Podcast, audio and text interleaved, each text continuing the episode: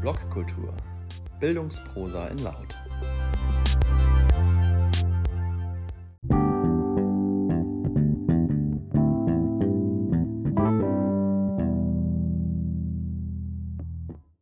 Unterricht. Digitale Didaktik. Von Bob Blume, geschrieben am 4. Juli 2021. In meinen letzten Vorträgen und Webinaren habe ich jeweils ein paar sehr einfache Sätze zur digitalen Didaktik vorgeschoben, die deutlich machen sollen, worum es bei der Unterrichtsplanung mit einer digitalen Erweiterung geht und worum nicht. Zugegeben, diese Notiz ist kurz und auch ein wenig unterkomplex. Sie hilft mir aber sowohl dabei, TeilnehmerInnen zu erläutern, wie sie das Digitale in ihren Unterricht einplanen können, als auch zu erklären, warum manche Vorträge vielleicht nicht sofort anschlussfähig sind. Vielleicht nützt sie dem einen oder dem anderen. Sie kann gerne verwendet werden. Hier folgt jetzt die Beschreibung einer Abbildung. Digitale Didaktik. Die Abbildung steht unter einer CC BY SA 4.0 Lizenz und wurde von Bob Blume angefertigt. Digitale Didaktik. Es geht weder um das Verstehen noch um die Anwendung digitaler Tools und Anwendungen. Daneben sieht man die Fragen, was ist das? Was kann das? Es geht um das Verständnis der Anwendung und damit um Struktur und Funktion.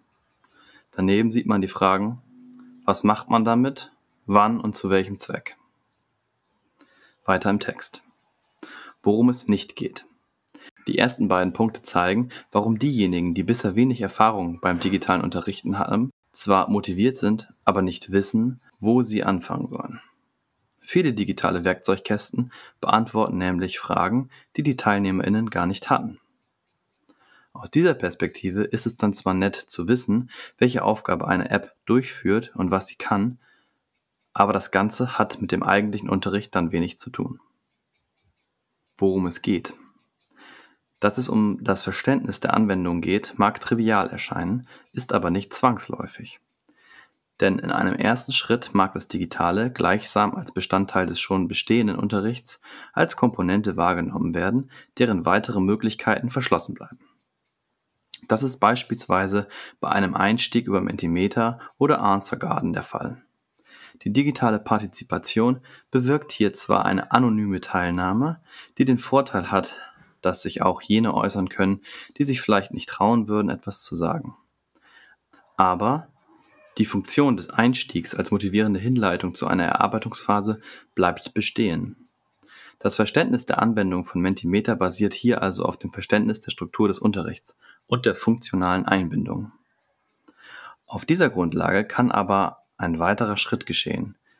Denn Anders als andere Einstiege, die beispielsweise über die Tafel oder den Overhead-Projektor vorgenommen werden, kann der Einstieg nun auch gleichsam als Folie für die spätere Beurteilung dienen. Oder anders formuliert, aus dem Einstieg wird direkt eine Sicherung. Im Artikel zur Sicherungsphase im Unterricht habe ich schon einmal darauf verwiesen, dass zeitgemäße Formen der Sicherung gar nicht mehr als die altbekannten Sicherungen erkannt werden. Fazit das Digitale dient auf unterschiedliche Weise als eine Erweiterung der Gegenstände, der Struktur oder der didaktischen Möglichkeiten. Und von allem zusammen. Digitale Didaktik bedeutet, die Struktur und Funktion des Unterrichts und der medialen Formen zu verstehen. Dies geschieht selbstverständlich am besten, indem viel ausprobiert wird, sodass man ein Gefühl entwickeln kann. PS. Mir ist bewusst, dass in diesem Zusammenhang weder Schulentwicklung noch die oft zitierte Kultur der Digitalität einbezogen werden und Unterricht gleichsam isoliert erscheint. Das ist durchaus gewollt, da aus meiner Sicht Anschlussfähigkeit wichtig ist, um für das Verständnis zu sorgen, das dann als Grundlage für die Weiterentwicklung dienen kann.